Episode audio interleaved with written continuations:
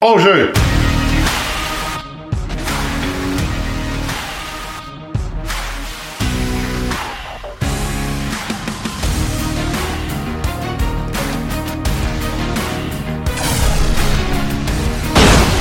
Deuxième prise! Compte complet!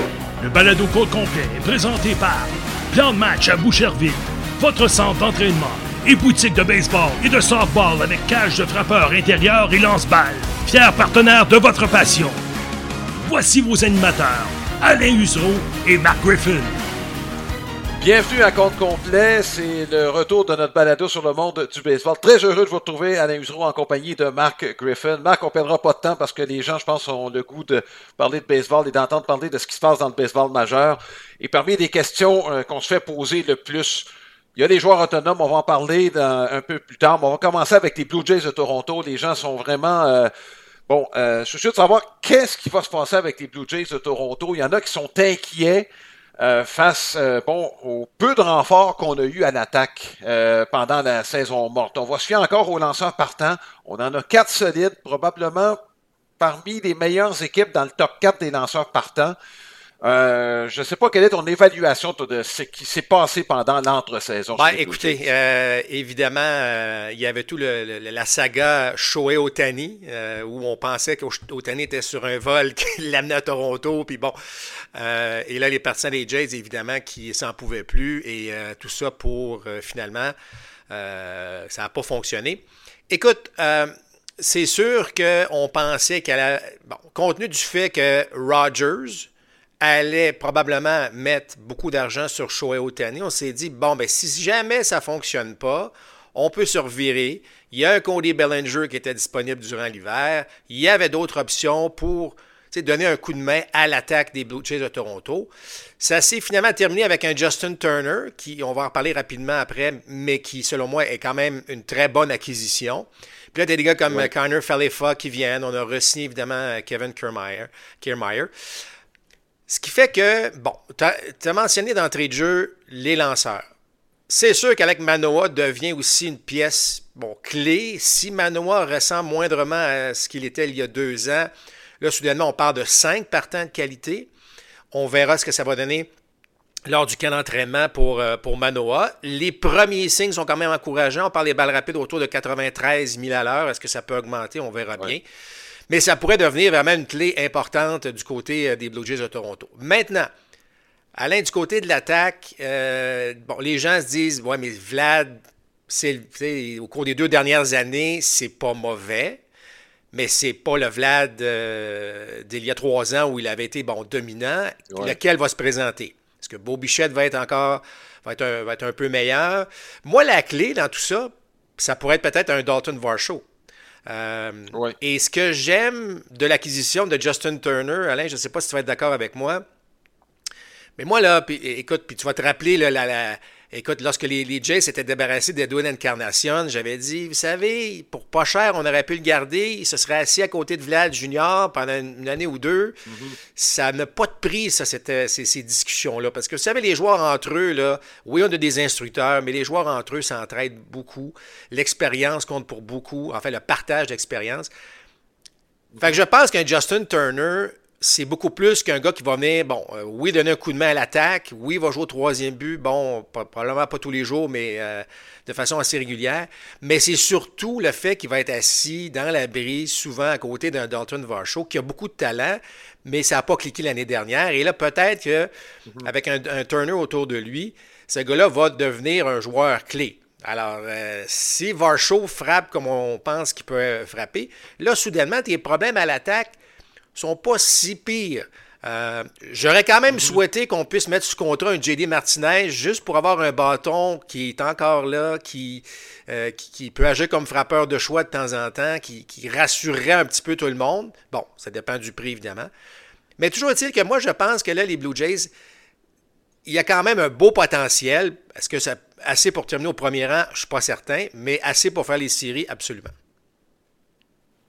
Est-ce que tu aurais préféré JD Martinez à Justin Turner? Parce que là, on peut pas avoir les deux. Euh, Turner va agir comme frappeur suppléant, pas suppléant, mais frappeur désigné. Les Blue Jays, on a tendance, pendant les repos, par exemple, à Vlad de l'utiliser comme frappeur de choix. T'as pas de place pour les deux. Est-ce que tu aurais préféré, moi, honnêtement, compte tenu de, bon, les deux, il y a des similarités entre les deux, puis je le conçois, c'est-à-dire que les deux ont retravaillé leur élan pour avoir leur meilleure saison une fois là, qui, euh, bon, techniquement, qui se sont refaits. Mais je me demande comme ça, est-ce que tu aurais préféré non, JD Martinez? Non, pas vraiment. pas vraiment parce que, un, le fait que Turner peut jouer au troisième but. Bon, on a Connor Falefa mm-hmm. qui peut jouer là. Il y a, il y a Bijo, mais je pense que Turner va quand même. Le, le fait qu'il peut, peut, jouer à l'avant-champ. Dans le cas de JD Martinez, c'est un mm-hmm. frappeur de choix, point. Euh, j'aime la patience mm-hmm. de Turner, donc les buts sur balle qu'il va soutirer va permettre un peu plus mhm. d'action. Puis, tu sais, les Jays étaient une équipe indisciplinée en termes de, de, de soutirer des buts sur balle. Moi, je veux mhm. que lorsque Vlad se présente au bâton, je veux des coureurs sur les sentiers ou, évidemment, l'inverse, si Vlad euh, peut, peut, être sur les sentiers mhm. pour un Justin Turner.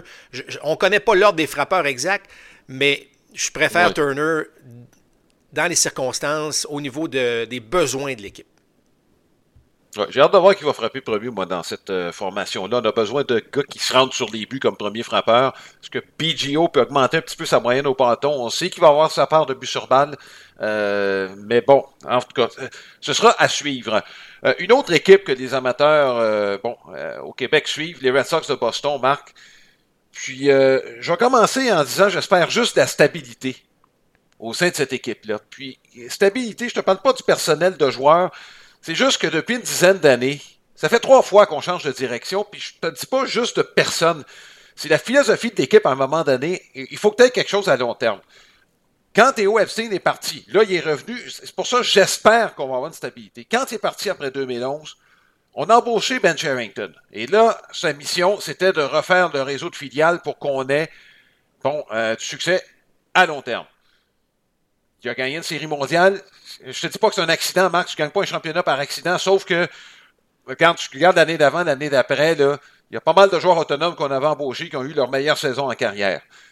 Bon, ça faisait point d'affaire parce qu'on gagnait pas assez vite. On l'a euh, limogé. Là, Dave Dombrowski, on sait la façon de faire de Dombrowski. Euh, il va liquider des prospects pour gagner tout de suite. Ça a marché. Mais comme d'habitude, puis comme ça va être le cas à Philadelphie, Marc, quand Dombrowski va partir, le réseau de filiales va être à sec. Euh, Bon, après ça, Dombrowski est parti. On sait ce qui est arrivé au réseau de filiales, Marc. Chain Bloom, on veut faire plus avec moins. C'est correct. Mais là, Marc, on n'a pas attendu les cinq ans. On était à la limite, puis là, il y a des prospects qui s'en viennent, mais on n'est pas content de la façon que c'est arrivé des deux dernières années. On les remplace. À un moment donné, là, est-ce qu'on a un gros marché ou on ne l'est pas? C'est, peut-être ce qu'il faudra décider chez les Red Sox de Boston. Alain, je dis souvent, ça joue comme c'est mené, puis tu as raison de parler de cette instabilité-là au niveau du deuxième étage juste à écouter les propos de certains joueurs à, leur arrivée au camp d'entraînement, je pense à Devers, euh, il y a eu aussi euh, Jensen qui a, parlé, et tu vois que c'est pas euh, olé olé dans le vestiaire. On est comme, ben, qu'est-ce qui se passe? On aurait eu besoin d'aide, il y a eu quelques transactions, il y a quelques joueurs qui... sais, Tyler O'Neill qui s'en vient, Van Grisham, il y, a, il, y a, du nouveau monde qui s'amène. En fait, au niveau des joueurs de position, c'est pas une mauvaise équipe, là, celle des Red Sox. C'est surtout au niveau du monticule que, que ça se gâte. Mais c'est vrai de mentionner que l'instabilité en haut peut créer euh, quelque chose de, de moins bon. Puis on sait à quel point c'est important mm-hmm. d'avoir du plaisir à te présenter au, parc. Et, puis moi, je minimise jamais ça parce que c'est dur le baseball. Tu, long passage à vide. Mais alors, ben, si, tu es content de, de, te retrouver dans le vestiaire, tu peux avoir euh, tu peux t'en sortir. Tandis que en ce moment, ça semble pas être rose-rose. Ça peut se régler du côté des Red Sox au niveau de cette ambiance-là autour de l'équipe. Mais ça reste que cette instabilité-là m'inquiète un peu. Il y a beaucoup de talent, euh, mais euh, j'ai l'impression que tu regardes, Alain, on joue quand même dans la division S de la Ligue américaine. Euh, les Yankees se sont améliorés. Baltimore, c'est Baltimore. Les, Blue Jays, on vient d'en parler. Les Rays, ce sont les Rays. on se retrouve dans une situation où ça peut, ça peut virer d'un côté puis d'un mauvais côté assez rapidement. On parle beaucoup de cette année, Raphaël, Marc. Euh, moi, j'ai beaucoup aimé ce que j'ai vu de Weller Abreu l'année passée. Je sais qu'on a fait quelques acquisitions au champ extérieur, malgré le départ de Verdugo. On ne sait pas encore Jaron Duran où il va jouer. Si Grissom joue au deuxième, puis Story à la réco, ça laisse pas de place là, pour euh, bon Duran, qu'on veut faire jouer régulièrement comme premier frappeur. Bref, euh, il y a une infusion de jeunes. Je ne sais pas lequel entre Rafaela et Abriou, toi, que tu souhaites voir sur le terrain au cours de la prochaine Raphaël fait beaucoup jaser. Euh, très, Moi, j'aime le côté athlétique. Là, tu, tu parles de, surtout au champ extérieur. Tu veux voir des gars qui se déplacent bien. Qui, bon, on sait que jouer au Fenway Park, euh, au champ extérieur, c'est pas toujours évident. Puis d'avoir un côté un peu plus athlétique aussi euh, à l'avant-champ. Mm-hmm. on, a, on a eu des vétérans au cours des dernières années. Bon, Trevor Story, on verra ce que ça va donner. Mais moi, je, on, on, le voit partout dans le baseball. Je regarde même les, premiers matchs de camp d'entraînement, Alain. On, on est beaucoup plus athlétique. Puis euh, ça se voit, puis et, je pense qu'il faut que les Red Sox aussi aient dans cette, dans cette direction-là. Euh, ça regarde bien. Moi, je trouve que, y a, comme je l'ai mentionné tantôt, il y a des choses intéressantes, surtout au, niveau des joueurs de position. Je pense que la clé, là, vraiment, du côté des, Red Sox, des Red Sox, ce sera euh, bon, qui va lancer, qui va lancer bien des manches. il y a un gros, gros point d'interrogation à ce niveau-là. Oui. Écoute, Marc, la plupart des observateurs place les Red Sox à la même place que l'année passée. C'est pas très optimiste pour les partisans des Red Sox, en pas de 500 puis 5e dans la section Est de la Ligue américaine. Et dans le cadre de notre balado cette année, ben on, demande votre collaboration, vous qui nous regardez ou qui nous écoutez, avec la question de la semaine qui est présentée par Sylmar Autoville. C'est votre détaillant pour les pneus de voiture camions classiques antiques. Vous pouvez le consulter au www.silmar.ca. Et la question de la semaine, et je pense qu'on va avoir pas mal de réponses. Pensez-vous que les Red Sox ont ce qu'il faut pour éviter de terminer dernier dans la section Est de la Ligue américaine? Donc, vous pouvez nous envoyer vos commentaires euh, bon, euh, sur Facebook, facebook.com, barre oblique, compte complet, balado. Marc, tu as écrit un texte sur le marché des joueurs autonomes. Euh, ça te déplaît souverainement ce qui arrive présentement dans le baseball majeur. Là. Il y a encore plusieurs joueurs autonomes importants deux gros lanceurs partants, notamment Matt Chapman, JD Martinez, dont on a parlé tantôt. Les deux partants sont Jordan Montgomery et le détenteur du trophée Cy Young au cours de la dernière saison dans la nationale, Blake Snell. Euh, avant de t'envoyer, euh, t'entendre là-dessus, puis bon, euh, élaborer sur ce que tu as écrit, Marc, je veux juste dire, j'ai pas beaucoup de pitié pour les joueurs. Je trouve ça dommage que des joueurs de qualité soient pas au camp d'entraînement là où ils devraient être. Mais en s'associant à Scott Boris, il savait à quoi s'attendre. Le but de s'associer à Scott Boris, c'est d'obtenir le plus d'argent possible. Avant de dire que c'est une erreur de la part des joueurs, je vais attendre de voir les contrats qui vont se signer. Moi, je me rappelle de Bryce Harper. Tu te rappelles, il avait signé, on pense, à la mi-mars avec les Phillies de Philadelphie. Il a eu ce qu'il voulait. Euh, mais quand les contrats vont être signés, je vais pouvoir évaluer un peu plus du point de vue des joueurs, si oui ou non ils ont gagné leur pari. Il y a Pete Alonso là, qui vient de s'associer à Scott Boris. Bon, ben ça, ça veut dire que malgré les belles paroles, je vais finir avec les Mets. Je vais, aller, je vais être joueur autonome à la fin de l'année. Ben, en même temps, Alain, je regarde Cody Bellinger. Euh, Cody Bellinger euh, va jouer sur ses 28 ans. Il va avoir 29 ans durant l'été, durant la saison. Est-ce qu'il visait réellement un contrat de 3 ans? Moi, je connais Scott Boris, Alain. Il, euh, il va avoir 31 ans à la fin de ce contrat-là. Tu le sais, Alain, les, statistiques avancées, passer la trentaine, c'est plus difficile. Moi, je suis convaincu qu'on on voulait plus d'années. Je ne parle pas plus d'argent, mais je voulais certainement plus d'années dans le contrat de, Cody Bellinger, euh, qui, soit dit en passant, a comme agent Scott Boris. Euh, et donc, je me dis, bon, c'est 80 millions, c'est 80 millions. Moi, ce qu'il euh, il a fallu plier, là, c'est de dire, ben, il y a une option qui peut quitter son contrat après un an. Moi, moi j'aime pas ça pour l'organisation parce que là, l'année passée, on avait signé Bellinger pour un an. Euh, on l'a regretté parce que si on l'avait signé pour deux ans, ben là, on aurait un joueur clé pour une deuxième année de suite. Tu sais, il y a comme un, il y a une, constance où, tu sais, pour les partisans, que bon, Bellinger est là pour trois ans. Mais tu ne sais pas que Bellinger va être là pour trois ans parce qu'après la première année, s'il connaît une autre bonne année, il pourrait sortir de son contrat. Puis il pourrait faire la même chose après sa deuxième année. Tu sais, Alain, ça, me fait penser aux clauses de non-échange. Le premier qui a donné ça à un moment donné, puis là, ça a fait de boule de neige. Puis là, ben, tu joues dans une ligue de 30 équipes, mais moi, je veux pas aller jouer dans 10, 12, 15, 20 marchés. Bon, c'est correct, là, mais tu sais, à quel. à un moment donné, c'est que les joueurs ont trop. Je vais te donner 20 millions par année, mais je peux-tu faire ce que je veux après? Euh, là, c'est comme je te donne 20 millions, puis tu peux sortir après une première année, même si c'est un contrat de trois ans, puis si je veux t'échanger, ben, je ne peux pas t'échanger à 25 marchés. Tu as juste, juste 5 marchés ou, aucun. Tu as une clause de non-échange complète. Je trouve que les joueurs, ils ne font pas pitié, mais à un moment donné, euh, il y a comme trop ce comme passé. Fait que ça, j'aime pas ça. Puis dans tout ça, et c'est la raison un peu de, mon article, j'avais une j'ai une petite montée de lait, puis je me dis, Là, le partisan là-dedans, c'est lui qui est encore perdant. parce que c'est bien beau tout ça, mais moi, là, là on, passe un segment à parler à des joueurs autonomes encore, alors que les camps sont commencés, alors qu'on a des jeunes qui sont sur le terrain, on a des gars qui veulent faire des équipes, on a des, équipes qui veulent surprendre, euh, je pense aux, Tigers. mais là, on parle pas de ça parce que faut, faut attendre, voir où s'en va Blake Snell. Puis comme joueur actuellement, là, tu vas me dire, oui, il s'entraîne. Mais tu sais, Matt Chapman, s'il signe, ou Blake Snell, ou Montgomery, ou peu importe, là, on, va se retrouver avec une équipe, peut-être une nouvelle équipe, avec une nouvelle philosophie. Là, on va-tu nous dire que Blake Snell ne sera pas prêt pour le début de la saison parce qu'il n'a pas eu son camp d'entraînement? Tout, ça est plate, puis je pense que c'est le partisan qui perd le plus euh, dans tout ça. Puis, je, je vais dire comme toi, j'ai hâte de voir si ces gars-là vont vraiment obtenir ce qu'ils désiraient au départ, parce que je trouve que c'est un jeu qui est assez dangereux. Surtout un gars comme Chapman, qui, il faut dire, n'est pas dominant en attaque. Tu sais, un Blake Snell va probablement finir par avoir ce qu'il veut. Il vient de gagner le trophée Cy Young, puis un lanceur partant, bon, on sait à quel point c'est important. J'ai hâte de voir qu'est-ce que ça donne, mais moi, je trouve que souvent, le partisan passe deuxième, je suis pas certain que Scott Boris est bon pour le baseball. Il est bon pour ses joueurs. Il est très, très bon. Puis tous ceux qui l'ont eu vont dire Hey, euh, il y a eu. Bon.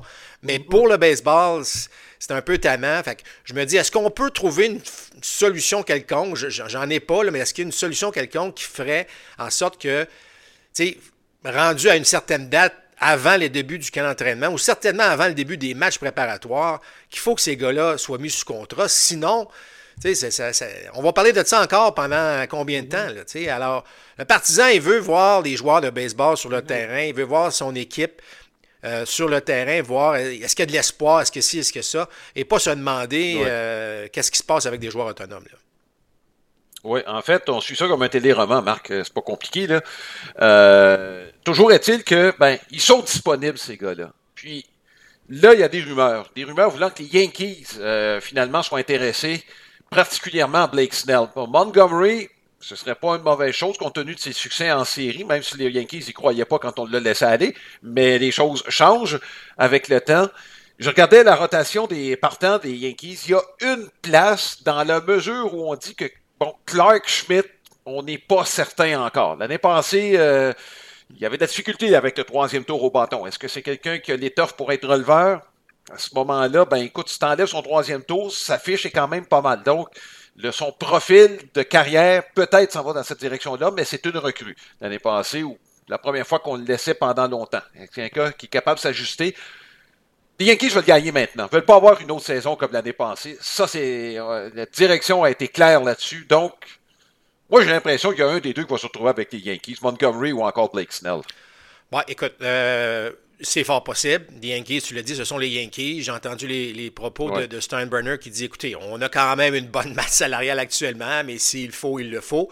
C'est mhm. sûr que Scott Boris, pour revenir à lui, souhaite qu'une équipe comme les Yankees s'intéresse à un de ses clients. Ils, ont, de l'argent. Euh, ça, c'est assez clair. Mhm. C'est sûr que Snell Bon, euh, j'ai pas fait mes prédictions officielles encore dans la division S, mais mhm. c'est sûr que si tu ajoutes un Blake Snell à, ce que les Yankees ont, là, là on, parle, on est sérieux. Là. on, est, on va être sérieux dans, nos, dans, tout ça. Mais tu sais, je regarde un gars comme Montgomery. Là. Je sais que on a parlé des Red Sox tout à l'heure, mais c'est un gars qui, passe ses hivers dans la région de Boston. Là. Il, est là, il est dans leur cours là, présentement. Là. Imagine-toi à quel point ça pourrait donner un petit euh, euh, aux partisans de dire bon, ben, on va signer on a un as lanceur, on a vraiment un, partant qui peut, euh, qui peut faire des choses. Mais je ne sais pas à quel point on veut dépenser là, du, côté, du côté des Red Sox. C'est ça qui est un peu plus difficile. Mais écoute, tu as raison de dire, ils sont là, ils sont disponibles, puis ils peuvent faire une grande. Tu sais, Blake Snell peut faire une belle différence, que ce soit avec les Yankees ou avec une autre équipe. peut faire une différence. Donc, ça va changer la donne pour certaines équipes lorsque ces gars-là vont être mis sous contrat, euh, je l'espère très bientôt. Oui. Écoute, chez les Yankees, dans le fond, on a fait ce qu'on avait à faire. On voulait quelqu'un qui soit capable d'appuyer Aaron Judge. L'année passée, l'attaque s'est effondrée, l'équipe au complet quand il était absent. Et euh, là, Rizzo revient dans de meilleures dispositions. On l'espère. Il n'y a pas de garantie encore. Une commotion cérébrale marque, euh, ça peut être traître. Mais l'ajout de Soto devrait donner une autre dimension à cette attaque. De toute façon, bon, c'est un des meilleurs frappeurs, je pense qu'on peut qualifier du top 5 dans le baseball majeur. Euh, je veux dire, il peut avoir un impact, ce gars-là, avec les Yankees de New York. Là. Ça peut pas être autrement. Tu parles de meilleur frappeur. On parle de puissance, de patience. C'est un gars qui s'élance pas beaucoup sur des tireurs de la zone des prises. Il est fait pour jouer avec les Yankees. Ce gars-là est parfait pour les Yankees de New York. Euh, tu l'as dit, bon, écoute, c'est un one-two punch là, qui est assez, assez impressionnant avec Aaron Judge. Euh, mais tu sais, juste, les Yankees avaient besoin de ça. on en a parlé, allez, on en avait parlé avant même que, que, Soto se retrouve avec les Yankees. Ça va faire du bien. Il va amener de l'énergie, il va amener de la vie, il va amener du fun, il va amener de l'arrogance parce que Judge, c'est un gros nounours. Hein? Il, est là, puis il frappe, mais tu sais, il donne ses entrevues, puis il sourit. Puis là, l'autre, il est en mission, là, dans le sens que. puis, euh, tu sais, il peut mal faire paraître un lanceur, peut donner son petit spectacle. Moi, je pense qu'il est parfait pour les Yankees de New York. Ça va donner vie à des gars comme Stanton, puis ça va donner vie à des gars qui, qui, en arrachent depuis une coupe d'années.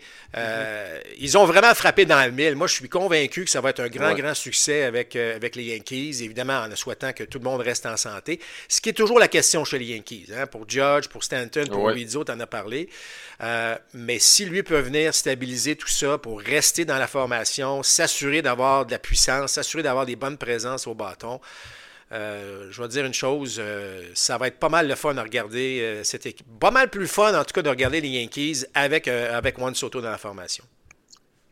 Oui, absolument. je sais, on avait peut-être une image un peu trop corporatiste, si je peux dire, chez les Yankees de New York, Marc, et je pense que tu sais un peu ce que je veux dire là-dessus. Puis Soto va peut-être changer un petit peu ce qu'il y avait là-dedans. Je pense que l'absence de Rizzo l'année passée a contribué à cette image-là un peu trop propre des Yankees.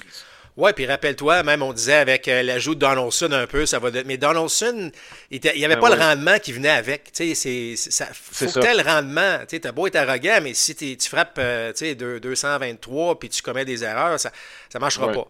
Alors, Soto, euh, c'était clair là, que c'était ça, allait créer une belle synergie dans cette équipe-là. là Ouais, j'ai l'impression que Soto, lui, s'est présenté à ses coéquipiers, contrairement à Donaldson quand il est arrivé à Milwaukee. Là, dont la réaction avait été J'ai pas besoin de me présenter, ils me connaissent. Enfin, je t'avoue que je l'ai encore en tête, celle-là. Marc, euh, on va parler de collectionneurs et de cartes de baseball. J'imagine que tu en as eu euh, quelques-unes quand tu étais jeune, euh, Marc? Écoute, la carte de la semaine, c'est une présentation de carteduniondépôt.ca, votre détaillant de cartes sportives non sportives. Plus de 14 000 items en vente sur eBay. On va commencer en grand aujourd'hui, Marc, avec euh, une carte de 1976 de Gary Carter, euh, carte Tops OPG, ça c'est au Canada. Numéro 441, c'est la première année que Gary Carter a sa propre carte. Il avait euh, bon, sa carte en 75 avec trois autres joueurs. Ça, c'était la norme. Quand il y avait des joueurs recrues, on les associait à d'autres qui avaient une possibilité bon, de bien paraître. Sur la photo, numéro 57, ça a été pris évidemment avant son année recrue pendant le camp d'entraînement. Et euh, bon, de Gary Carter, si on va sur euh, le site Trading Card Database, c'est plus de 5600 cartes qu'on a de Gary Carter. Écoute, Marc, il a marqué l'histoire des expos, on ne se comptera pas d'histoire. C'est un membre du Temple de la Renommée qui déjoue avec les expos ou non. C'est sûr que ce sont des cartes en demande. Et quand on est, bon, dans nos premières années, ces cartes-là sont très prisées par les collectionneurs. Oui, puis une première carte euh, qu'on s'appelle Gary Carter ou, peu importe, je suis sûr que ça, a, ça, mhm. avait une belle valeur pour lui. Euh, puis je vais juste dire ça, c'est que moi, Gary Carter, sa présence avec les expos, c'est une des raisons principales de mon amour pour, un, les expos et le baseball. Oui. Écoute, juste me remettre en perspective où était Gary Carter dans sa carrière en 1976. Il venait de connaître une bonne saison. Comme voltigeur de droite, parce que c'est Barry Foot qui était le receveur numéro un cette année-là. Il était très blessé en 76. Il a eu une bonne saison en 75, a été le joueur de position de recrue d'année par le Sporting News. Mais la recrue d'année avait été John Montefusco des Giants de San Francisco. Ça, c'est le vote de, bon, de l'Association des chroniqueurs de baseball d'Amérique. Donc, euh, Gary Carter, l'année suivante, a été blessé. Il n'a pas eu une bonne saison, de sorte que son poste n'était pas assuré l'année suivante, en 77. Il n'y a rien qui laissait présager la carrière qu'il allait avoir. Et là, ben, on avait établi que Gary, s'il était pour être régulier en 77, c'était pas pour être voltigeur, c'était pour être comme receveur. Puis là, ben, il est en compétition avec Barry Foot. Puis ça n'a pas pris tant que Dick Williams. Euh, bon, je pense que ça n'a même pas pris une semaine. C'est Gary qui va être mon receveur là, pas, euh, et à long terme. Puis Barry Foot a été échangé au mois de juin. En fait, Marc, on l'avait préparé comme receveur dans les ligues mineures. Mais ça, c'était la façon de faire dans les ligues mineures des expos. On a empilé les prospects de receveurs. Tu sais, Barry Foot, un choix de première ronde qui était comparé à Johnny Bench. Là. donc, euh, on était loin de ça, là, éventuellement. Mais euh, c'est ça. Gary a pris la place de Barry Foot. Puis ça a peut-être été une bonne chose, Marc, parce que, comme voltigeur, là, il fonçait dans les clôtures, c'est comme ça qu'il se blessait. Donc, pour le protéger des blessures, on l'a utilisé comme receveur. C'est peut-être la première fois dans l'histoire du baseball là, qu'on a fait on a un joueur de la sorte au poste de receveur pour éviter qu'il se blesse. Enfin. En fait, je pense à Craig Biggio qu'on a mis au deuxième but justement pour empêcher que, bon, euh, pour, profiter de sa vitesse le plus longtemps possible. Marc, euh, je parlais de, je veux parler de, Jackson Holiday parce que là, Evan Carter, c'est le favori pour être euh, recru de l'année. Est-ce que tu penses que Jackson Holiday va avoir assez de temps de jeu avec les Orioles cette année pour pouvoir être considéré lorsque la saison va prendre fin? Écoute, il y a tellement de talent chez les Orioles de Baltimore, euh, parce qu'il y a des options là, pour, euh, pour jouer à l'arrêt court. Euh, évidemment, Gunnar Anderson est là. Là, on, pense de mettre Anderson au troisième pour faire la place à Jackson Holiday. Il faut juste Écoute, le gars du talent, c'est clair, j'ai regardé des vidéos de lui, j'ai regardé sa, façon. Bon, évidemment, il a grandi autour du baseball. son, son, père ben était dans le baseball majeur pendant très longtemps. Euh, mais c'est son âge. Tu sais, là, je comprends, tu vas me dire, Juan Soto est arrivé à 19 ans, puis il y a des gars qui sont capables de le faire. C'est vrai. Euh, et je ne serais pas surpris. Mais je vais laisser le camp d'entraînement euh, aller un petit peu plus longtemps pour voir si on peut vraiment. Parce que, tu sais, le jeu, le, danger souvent pour une organisation, c'est de précipiter, d'amener un joueur un petit peu trop tôt. Le talent est là. Euh, comme je l'ai mentionné, il a grandi autour du baseball, donc je pense que son, ce qu'on appelle le baseball IQ est, probablement, euh, certes, à la hauteur, mais il y a quand même des éléments. Est-ce que physiquement, il est, prêt? Est-ce que euh, il a pression de jouer dans le baseball majeur à un jeune âge aussi? Moi, je serais très, très prudent. Compte tenu du talent qu'on a dans l'organisation, parce que c'est une des organisations là, qui, est parmi, au niveau du réseau de filiales, les, parmi les meilleures, je, serais porté à, écoute, je serais porté à être prudent, mais le camp d'entraînement me dicterait qu'est-ce qu'on va faire avec ça? Alors moi, moi je pense qu'il n'y a pas un plan établi encore euh, chez les Orioles de Baltimore à ce niveau-là. Mais chose certaine, les Orioles sont là pour une coupe d'années. Ça, là, Alain, euh, attention, cette division euh, Est là, l'américaine. Oui, les Yankees ont une bonne équipe cette année, mais Baltimore, avec la qualité des jeunes, tu sais, je parle pas juste de talent euh, pur, là. Je regarde le leadership d'un Rochman, je regarde la façon dont les... Tu sais, moi, Gunnar Anderson, je suis... En termes, en termes de gars de baseball technique, là, écoute, c'est très impressionnant, ce gars-là. Donc, chapeau à l'organisation des Orioles de Baltimore pour mm-hmm. la qualité du repêchage, donc au niveau du dépistage, et mhm. euh, évidemment du développement des joueurs. Alors, on a, vraiment une, belle réussite à ce niveau-là. Ça a été des années, beaucoup d'années difficiles, mais là, on va vivre des belles années du côté de Baltimore. On est en train de sortir des années de Dan Duquette, Marc. Euh, Dan Duquette a fait des bonnes choses à Montréal, là, mais il était franchement dépassé là, dans ces dernières années à Baltimore. On est allé chercher des gars des Astros de Houston, puis c'est une façon de faire. Je regarde les, les Orioles, puis je regarde Écoute, c'est la même chose. Les, les se sont relevés en formant un réseau de filiales qui leur reproduit des joueurs pendant encore plusieurs années. C'est ça qu'on a fait sans. Euh, lorsqu'on a eu de bonnes équipes, les Astros n'ont pas dépensé, Marc, ces joueurs autonomes de, haut niveau.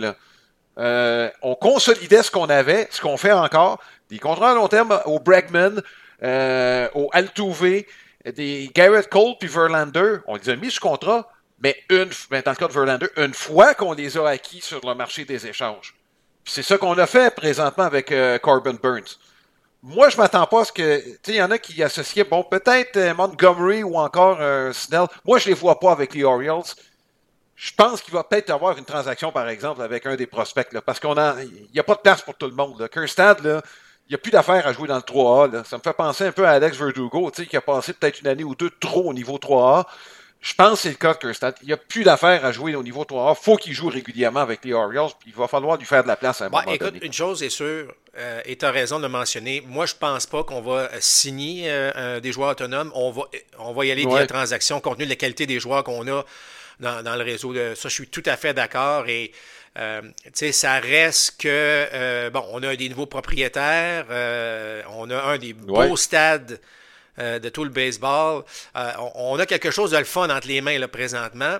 Alors, c'est pas le temps nécessairement d'aller dépenser en termes bon, de, de, de, de, vétérans, joueurs autonomes. Moi, je pense que c'est pas du tout là qu'on va s'en aller. Ça va être via transaction, comme tu l'as dit, comme on l'a fait avec Corbin Burns. Tu sais, Corbin Burns, là, on parle des acquisitions durant l'hiver. Euh, qui peuvent, ouais. qui vont être, qui, qui, qui peuvent, je pas changer l'allure parce que déjà Baltimore avait une bonne équipe, mais tu sais, quand tu parles d'aller ouais. chercher le gars manquant, le gars clé, là, euh, difficile de faire mieux là, avec Corbin Bird du côté des Orioles de Baltimore. En tout cas, tu sais, je vais parler tantôt des Yankees qui vont être une équipe pas mal plus fun à regarder avec, euh, avec Juan Soto. Je vais dire une chose, euh, si Jackson Holiday perce la, ouais. la, la, la formation, et, ou, ou, pas, là, ça reste, ça reste que les, ouais, ouais. les Orioles aussi sont une équipe qui sont, euh, qui sont fort agréables aussi à, à, à, regarder. Donc, non seulement ça va être des bonnes équipes euh, dans l'Est, euh, Alain, mais, mais, des, mais, des, matchs agréables à, à regarder là, entre ces équipes-là parce ouais. que c'est du baseball de fun qu'on va jouer. Là. Ouais. Moi, j'ai l'impression, Marc, on parle de recrue de l'année et tout ça, mais Grayson Rodriguez, dans la deuxième moitié de saison, a été dominant. Adley Ranchman, moi, je pense que c'est des candidats de titre Cy Young puis recrue de l'année dès cette année, s'il n'y a pas de blessure. Bon, c'est bon, évidemment, lorsqu'on parle, lorsqu'on parle euh, du, de but de camp d'entraînement, on parle toujours de s'il n'y a pas de blessure. Ça, c'est clair. Mais il y a ben tellement. Ouais. C'est pour ça là, que les, les, gens de Baltimore sont, sont vraiment excités euh, de leur équipe parce que euh, tu peux avoir des joueurs dominants. C'est pas juste une bonne équipe, c'est qu'il y a des joueurs qui peuvent mm -hmm. être absolument dominants euh, à, à, ce niveau-là. Puis j'ai hâte de voir, euh, parce que là, bon, les attentes sont, sont plus élevées. Hein. Écoute, on a, depuis deux ans, là, on a fait des bons, euh, ben oui. un bon, euh, deux bons majeurs là, au cours. Je pense pas qu'on va être ouais. capable de, de, de ouais. répéter, évidemment, parce que là, si on faisait un bon de 20, 20 victoires de plus, là, ça n'aurait pas de bon sens. Là. Mais j'ai hâte de voir, moi, cette compétition-là entre les Yankees et les Orioles de Baltimore, tu sais, de, de euh, bon, avec encore les gros Yankees, les gros canons des Yankees face à cette mm -hmm. euh, belle jeune équipe qui semble pas du tout intimidée, hein, soit dit en passant, de, de, de, de tout ça. Ouais. Euh, tout ça est très, très bon pour le baseball, Alain, parce que c'est une division qui est toujours importante, celle de l'Est, évidemment, de l'américaine. Ouais. Et, et, je suis tellement content de voir Baltimore, enfin, là, parmi les bonnes équipes de cette division-là. Écoute, Marc, on va finir, tant qu'à être dans l'Est, les Rays de Tampa. Euh, Wonder, Franco, c'est un gros morceau. Et, euh, regarde, il sera probablement pas là, on ne sait pas quand est-ce qu'il va revenir, mais de toute façon, les vois-tu encore compétitionner? On a toujours trouvé le moyen là, depuis 2019 là, de, se débrouiller avec ce qu'on a. Les attentes semblent être encore élevées. Il y a quelques jeunes qui poussent, qui pourraient prendre la relève. Je sais pas c'est quoi tes attentes de ce côté-là? Mais je regarde le personnel de partage, je me dis, ben, même s'il y en a quelques-uns très bons qui ont le coude euh, en compote, ils ont encore, ils vont être encore performants au monticule. Écoute, c'est moi là, euh, bon, évidemment c'est encore tôt là, mais, mais moi, moi les Rays, c'est ouais. encore 90 victoires. Euh, tant que ça là. Euh, moi, je pense qu'ils ont une meilleure équipe. Ils ont fait un peu de ménage, mais ils ont. Je regardais de 1 à 9, ouais. là, le, ce, qui, ce qui est la formation là, susceptible d'être en début de saison. Là. Tous des joueurs, c'est une formation qui est tannante. Des gars qui vont mettre des balles en jeu, on va encore courir, on va être achalant, on va trouver le moyen de marquer des points. Euh, moi, j'aime, j'adore leur personnel de partant. Là, je m'excuse, mais euh, c'est. Ah, ouais. Alors, ils, vont être là, les Rays. On, a, on a mis ce contrat Kevin Cash encore pour plusieurs années. La, magie fonctionne, va fonctionner mm-hmm. encore. ça fait 3-4 ans qu'on se dit à un moment donné, ça va s'étouffer tout ça. À un moment donné, ça, ça, ça va frapper un mur. Ça ne frappe pas de mur. Puis ce que j'aime des Rays de Tampa, c'est que lorsque tu te retrouves avec cette organisation-là, soit via repêchage, soit via transaction, soit via, bon, joueur autonome, il n'y en a pas beaucoup, là, mais il y en a eu un, ou deux de temps en temps, c'est qu'il y a une philosophie. T'embarques ou t'embarques pas. Puis si t'embarques, ce qui est le fun, c'est qu'on réussit à convaincre tous les joueurs qui arrivent là d'embarquer dans le processus. Hey, tu vas jouer mm-hmm. euh, trois matchs sur quatre parce que là, on a un autre gars qui est là, puis tu vas faire ci, puis tu vas jouer au deuxième but, puis de temps en temps, tu vas jouer au champ gauche, puis de temps en temps. Tu comprends? Il y, a, quelque chose de spécial avec les Rays. Puis ce que j'aime, je sais que c'est pas. Euh, sais, c'est pas spectaculaire parce que t'as pas justement un Juan Soto ou t'as pas un Aaron Judge pour vendre des billets, là, entre guillemets. Mais ça apprécie. C'est une bonne équipe. Euh, qui, qui, qui, est souvent très active sur les sentiers, qui est bonne en défense, les retraits sur des prises au niveau du monticule. J'aime le fait que quand tu t'en vas à, à, à, Tampa, il y a une identité, il y a quelque chose. Puis tu sais, je pourrais te nommer bien les équipes, là, euh, je pense, bon, Wayne Jones, par exemple, le très beau Wayne Jones, c'est quoi la philosophie? là? C'est quoi la façon de faire? On ne sait pas, on n'est pas trop sûr, on se fait sur Mike Trout. Tandis que les Rays, tu sais où tu t'en vas, puis ça, je trouve que c'est un des beaux succès de l'organisation. Oui. Ben écoute, Marc, euh, je pense que ça promet pour cette section-là. Évidemment, on va faire le tour d'actualité tout au long de la saison avec notre balado. C'est notre premier cette année. Et on vous invite à être là la semaine prochaine. On sera là le lundi. évidemment, à l'occasion, lorsqu'il y aura de grosses nouvelles, il y aura d'autres éditions du balado compte complet. Là-dessus, on vous souhaite une bonne semaine et on espère vous voir le prochain lundi. À bientôt. Balado compte complet vous a été présenté par Plan de match à Boucherville, fier partenaire de votre passion.